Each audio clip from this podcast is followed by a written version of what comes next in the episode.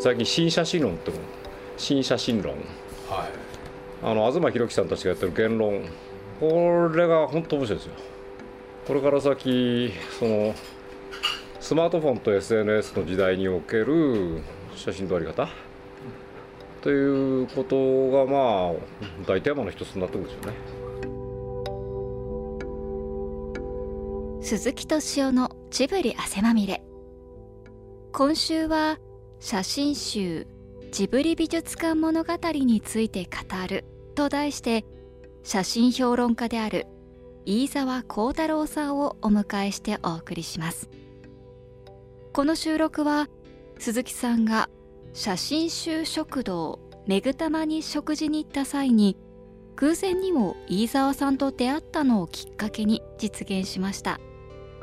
写真集食堂めぐたまは壁全体の本棚に年代順作家別に並んだ飯沢幸太郎さん所蔵のおよそ5000冊の写真集がありその写真集を見ながら日本のおうちご飯が堪能できるお店です。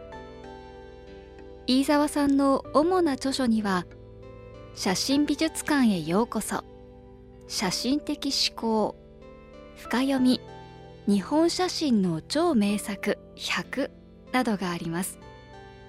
出演は他にスタジオジブリの菊池拓也さんそして鈴木さんです。まずはこんなお話から。エヴァじゃん。映画エヴァ。エヴァ。ンゲリオン。あかもしれない。だからまあそういうものがあるんですよ。だからそういう彼らのその若いですね。若いです。確かにエヴァです。ねこれはあれですよ。エヴァ世代ですよね。宇部興産のそれこそ工場街をエヴァの背景に使った、うん、ああそうですか、えー、今見た時にびっくりしたんですよ、うん、僕知らなかったんですけども。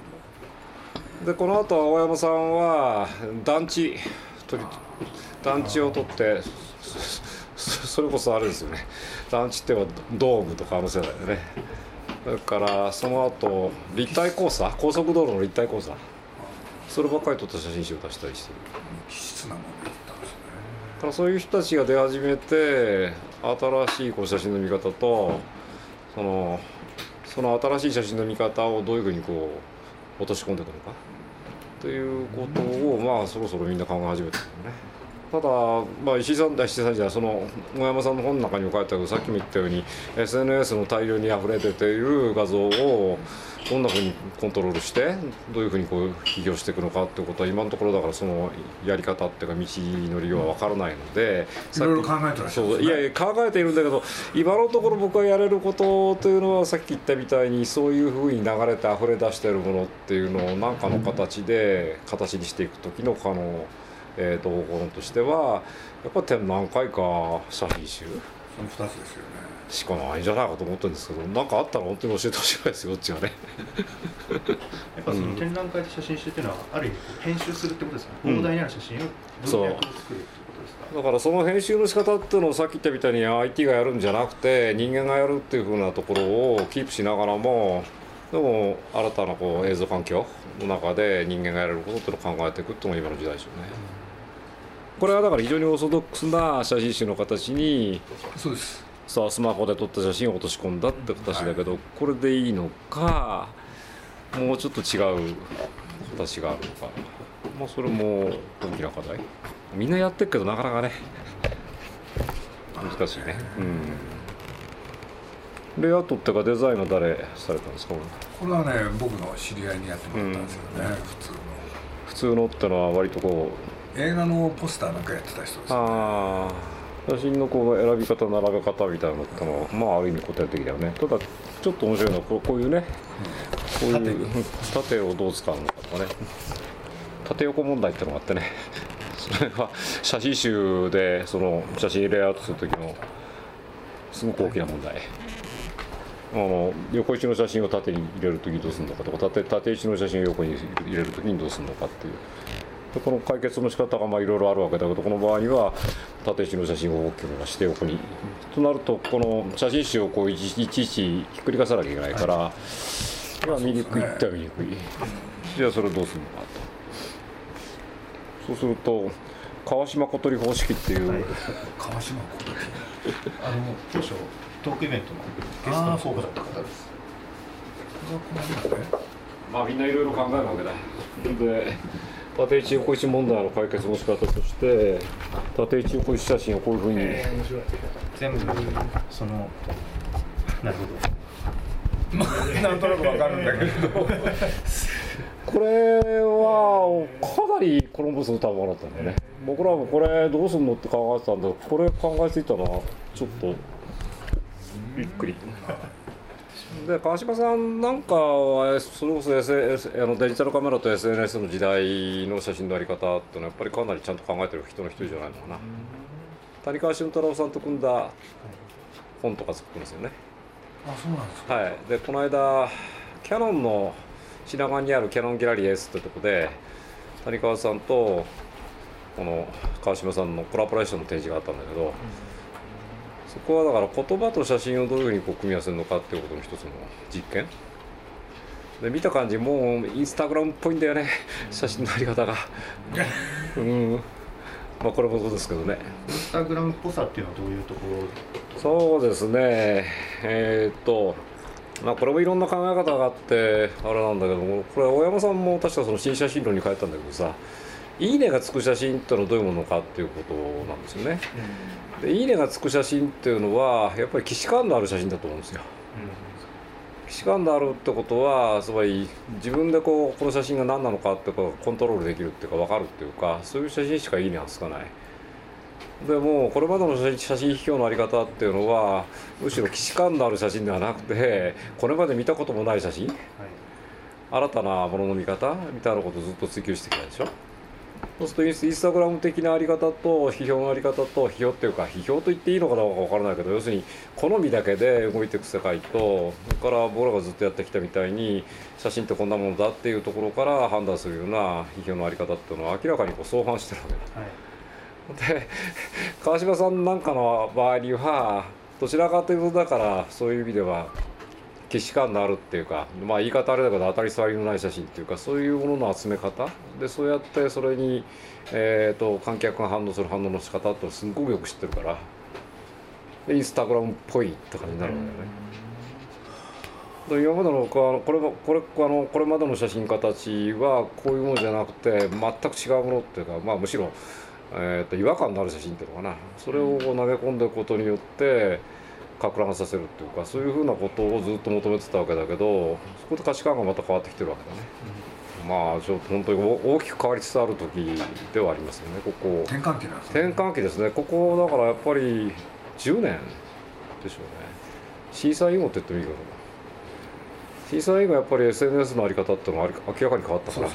うん。今度のコロナは。そうなんですよ。またこれもねまたどうなるのかということが終わってみないとわからないけどどうなんですかね。明らかに物の見方変わってきますよね。コロナ以前コロナ以後みたいなことがやっぱり出てくるでしょうね。これはこれでいいんだけれどもやっぱり古典的です。だからやっぱり写真集の作り方やっぱ変えた方がいいと思うんですよ。でいやそこはそれは何とも言えないけれども。いや僕はだからグラフィックデザインの専門家じゃないからでもグラフィックデザインの専門家の中でそれをちゃんとこうやれそうな感じの人たちにその新しいつまりスマートスマホで撮った写真をどう並べるのかどう見せるかってこどう見せるかっていうことのね。なるほど。それを問題を投げかけてでその答えをちゃんとこう紙媒体の中で見出してティルマンスって人がいるんですね。ウォルフガング・ティルマンスっていう。だからここ20年30年ぐらい世界の写真リードしてきた、まあ、ドイツ出身の大写真家なんだけど彼の最近の写真集の作り方っていうのは明らかに変わってきてるんでそこら辺はちょっと参考になるのかな。ヒントになる可能性もあることが僕。これちょっと 壊したいね。なるほど 少し壊したい要するねに写真集そのものなんですね。これ非常に古典的な写真集の形ですよ。だからその形としてはすっごくよくできてるけれども。みんながねうん。あの僕の知り合い、うん。例えば今うん。これがね、はい。彼女がタイで撮った写真なんですよ。おおいいですね。うん。そしたらねちょっと展示をやった時にこのタイの写真をもっと見たかったっていうああうん。ねいい写真だね。これ本人？じゃなくて？これこれ違いますこれ違う人？これはこれはこれはどういうふうな感じで？宮崎五郎さんとあのうん宮崎駿の息息子さんと。もともと美術館の館長だったんで。でこここれはどどうどういう意味で入ってる写真なの？これは。最後にうんうね、ん。一枚ぐらいホッとするのがあった方がいいかなと思ったんですよね、うんうんうんうん。そうなってくるとやっぱりこう来て解説がこれだけ長いページがあってこれちょっともったいないですよね。これこの一枚だからとねここっから広がる世界があるはずだからこっから広がる世界をこれをむしろこの中の一番こうオーソドックスなこう写真が並んでるところにこうどんどんこう入れ入れ込んでいくとみたいな形ってのは考えられるかもしれないな。から見ててすごく感じのいいとてもいいあの写真のクオリティもかなりいいと思うしだからさっき言ったみたいに写真集としての形っていうのはきっちり出来上がってるんだけどちょっとやっぱりもったいないですねこのオーソドックスな形の中で。撮ったものをうん。どういう形にするかっていうのそう。が一つ大きなことなんですよね。一つ大きなことであのティティマウスが作ったスタイルってのがあるんですよ、まあ、あの展示の形だとティルマンス展示って我々が言ってるんだけど壁に写真をこう巻き散らすみたいな展示の仕方大きな写真ちっちゃな写真いろんな写真をインスタレーションしていくみたいな。彼がやるよくやる展覧会っていうのは、まあ、ポートレートもあり、えー、と風景もありこの人ゲイだからゲイゲイのでっかいヌード写真があったりものすごい抽象的な写真。それ何個も混ぜこぜにしていくっていうのをしたい。ちょうどパソコンでラップトップでこういろんな画像をクリックしていって変わってきますよね、はい。視覚的な体験。それを写真集に落とし込むだから一枚一枚っていう風な見え方はこれまでの写写真集の一番基本的な形だったんだけれども、一個の写真っていうのが一つのこうあり方として独立してるわけじゃなくていろんな写真とつながってるわけじゃないですか。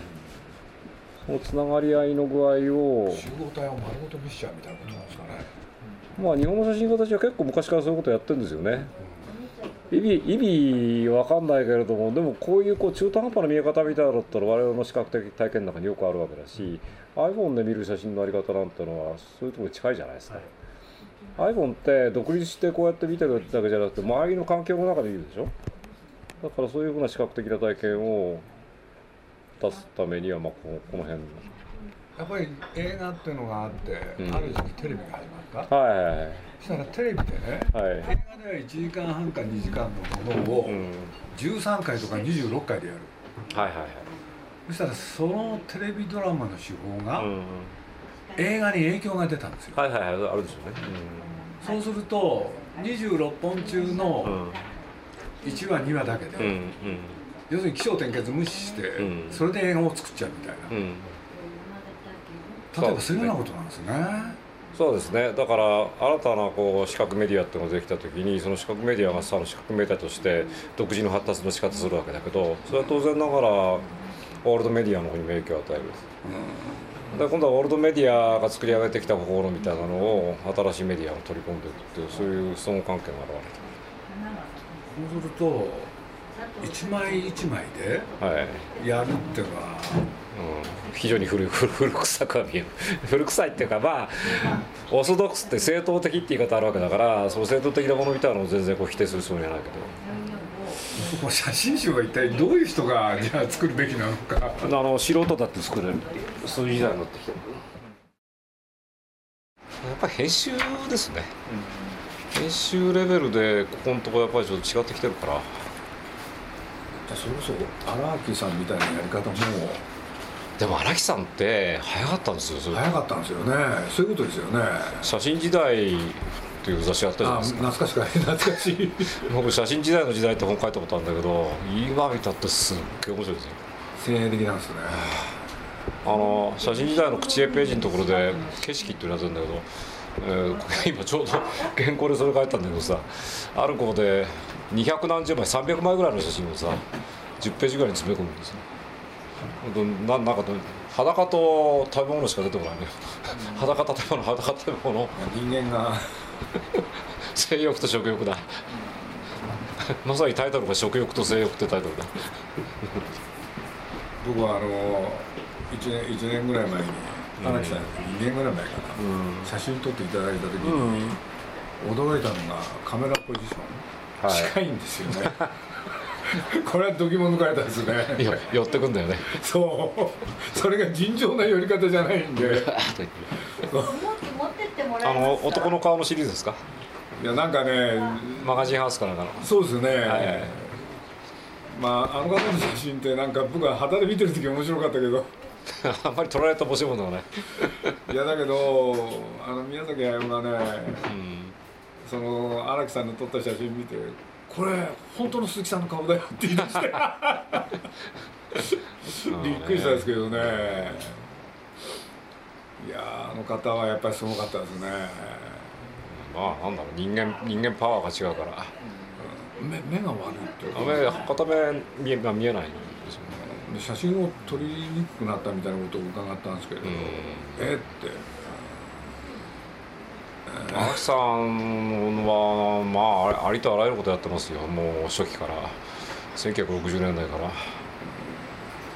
からそれが今逆に言えばだから荒木さんがやってたこうなんて言ったらいいのかな。要するに一番こう先端というか表現の一番こう先端部分を切り開いていくみたいなあ前衛だ前衛前衛的なあり方っていうのはそのその当時は当時は荒木さんがやろうとしてたことってのは前衛だったけれども今今前衛ってのはないんだよね。なるほど。誰誰でも前衛ができちゃう時代になっちゃってるから。だから逆に逆にはすごい面白いですよね。面白いのがあのインスタグラムっておっしゃった通り一枚一枚じゃないですか、で一枚一枚に「いいね」がいっぱいついてて、うん。であの知り合いが1年間のその人のアカウントのうん。一番「いいね」がついたものを9枚。はい。3×3 で1枚の写真に組写真で自動でまとめますってアプリを使ったらそれがみんな面白いですってすごく流行ったんですよ。でその写真そのそれどどういうような形ででまあ見る見る見るそのアプリでやれば見えるんだろうけど。でそれがまあそれをインスタにみんなでアップしてなんでみんな面白いかって話してたら、うん。やっぱり1枚1枚なんだけど、ん。それ9枚集まるとその人の文脈が見えるんですよね。本当に出てくる？はいで僕はやっぱ知り合いがなんかこう猫とかばっか撮ってるなって思ってた人が意外とこの人猫よりも料理の方がいいねついてたりとかあでこの人実はそうか料理が好きで僕が好きなのはこの人料理の写真が好きなのこの人フォローしてたんだなみたいのに。あでもそれは個人的にその料理の写真が好きだったけどいいねがつくってことは他の人たちもその写真に反応してるんでしょそうですねだからその反応してる数っていうのがどれぐらいの意味を持ってるのかっていうことは僕はちょっと今よ、まあ、ある意味いいねが指標になりうるのか。印象が今は僕はよく分かんないです、うん。正直言って。まあ、大山さんなんかも同じような意見なんだけどその「いいね」がつくっていうのはさっきから言ったように好みとしてつくとすると、その好みっていうのはどうしたって既視感っていうか。枠、の中のこうん、だから要するに平均点。平均点の高いもので「いいね」がつくってことになるわけじゃないでもあのそれってやっぱりちょっと面白くないと。あ面白くない。だから正直言って本当面白くないのよ。面白くないつまんないっていうかパターン化してくると思うんだよね。安全なところでね。安全なところ安全なところってところでさ、うん。出てくるから。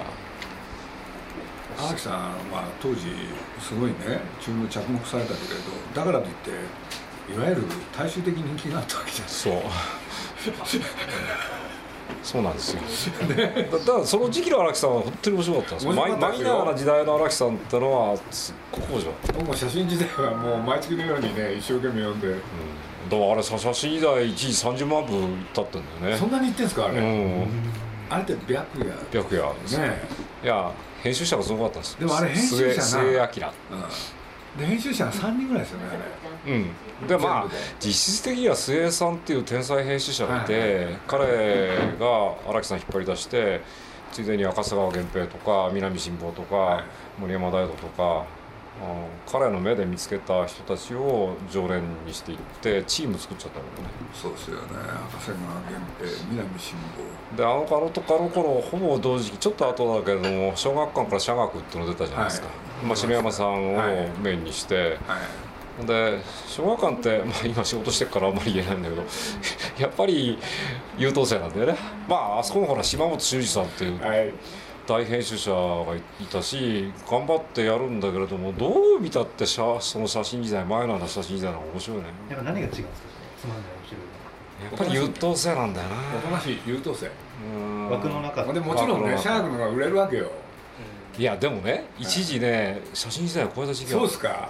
あそうだったんですか？あれ。それ痛快な話でしょ？でだから写真時代はあ社学は割と早めに潰れるんだよで写真時代は80年代全般81年から88年まで続くんだな。僕ずーっとねまあ当時もうあ働いてたから送ってもらってたんだけどね、そしたら他にねいろんな雑誌出してたわけ。月刊誌なのに一人で作るのよ。そうだね。俺ね よくやってますねって。だから書くのもさね撮るのも人に今写真は撮ってもらうんだけれどすごいパワーでしたよ。一人で作ったもののなんていうのかなパワーがあったんですね。逆にその面白さがあったでしょうね。ありましたあれは。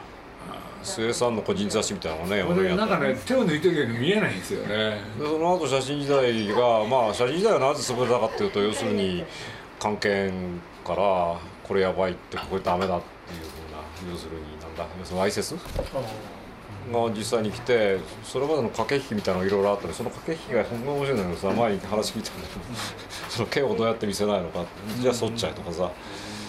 じゃあこの胸毛と陰毛の違いは何なんだとか言ってさつなげちゃえとかさ。いやそういうことをお茶ぶってたところに別なチームがやってきてこの号はダメだってことになってそれでまあ回収処分？それで潰れるのね。80年代ってやっぱり写真雑誌の文化だったと思うんです。フォーカスがそうでしょ？そうですね。フォーカスこそ何何万部？200万部？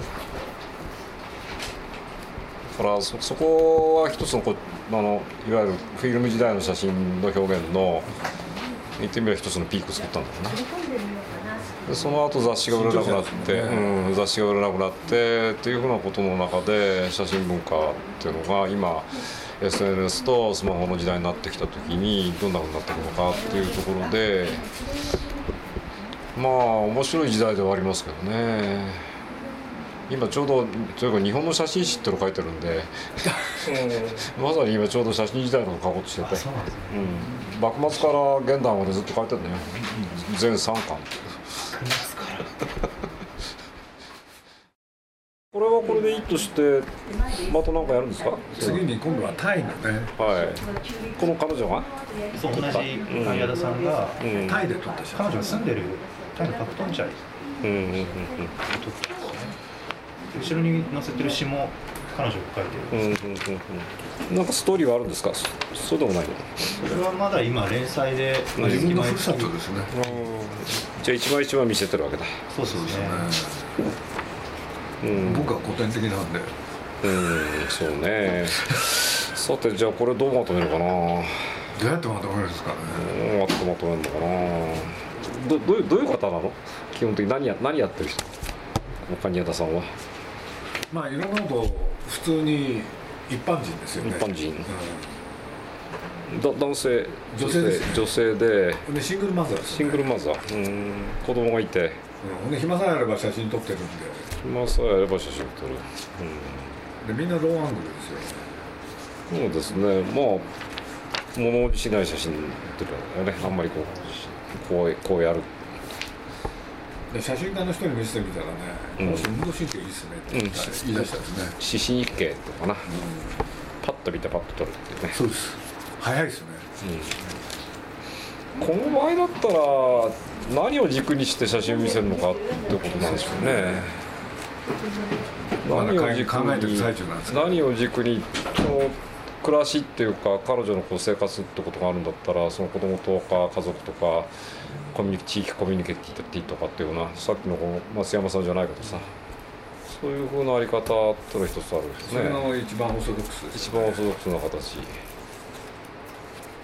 か被写体ったってねそんな被写体で何かこう見せるタイあるとしたプでもないら大家族なんですよ。あ大家族なんですかだからその家族を全部取ってくるってのありますよね。ありますよね。やっぱり人間を撮ってるっていう人人をこうテーマにして見せていくっていうのは一番こう感情移入しやすいっていうか、まあ、今だと猫猫ちゃんとかの方が感情移入するのかな。よくわかんないけど。人から入ってくっていうのはオーソドックスなでしたね。勉強になりました。うん。言葉がこれがある種のこう詩なんですよね。はい俳句っていうか詩っていうか。そうですね詩ですね。詩ですよね。だから写真からちょっと独立してますよね。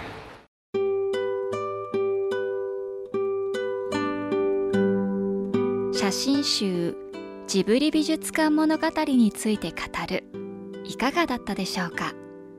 来週もお楽しみに。鈴木敏夫のジブリ汗まみれこの番組はウォールト・ディズニー・ジャパンローソン日清製粉グループ au ブルボンの提供でお送りしました。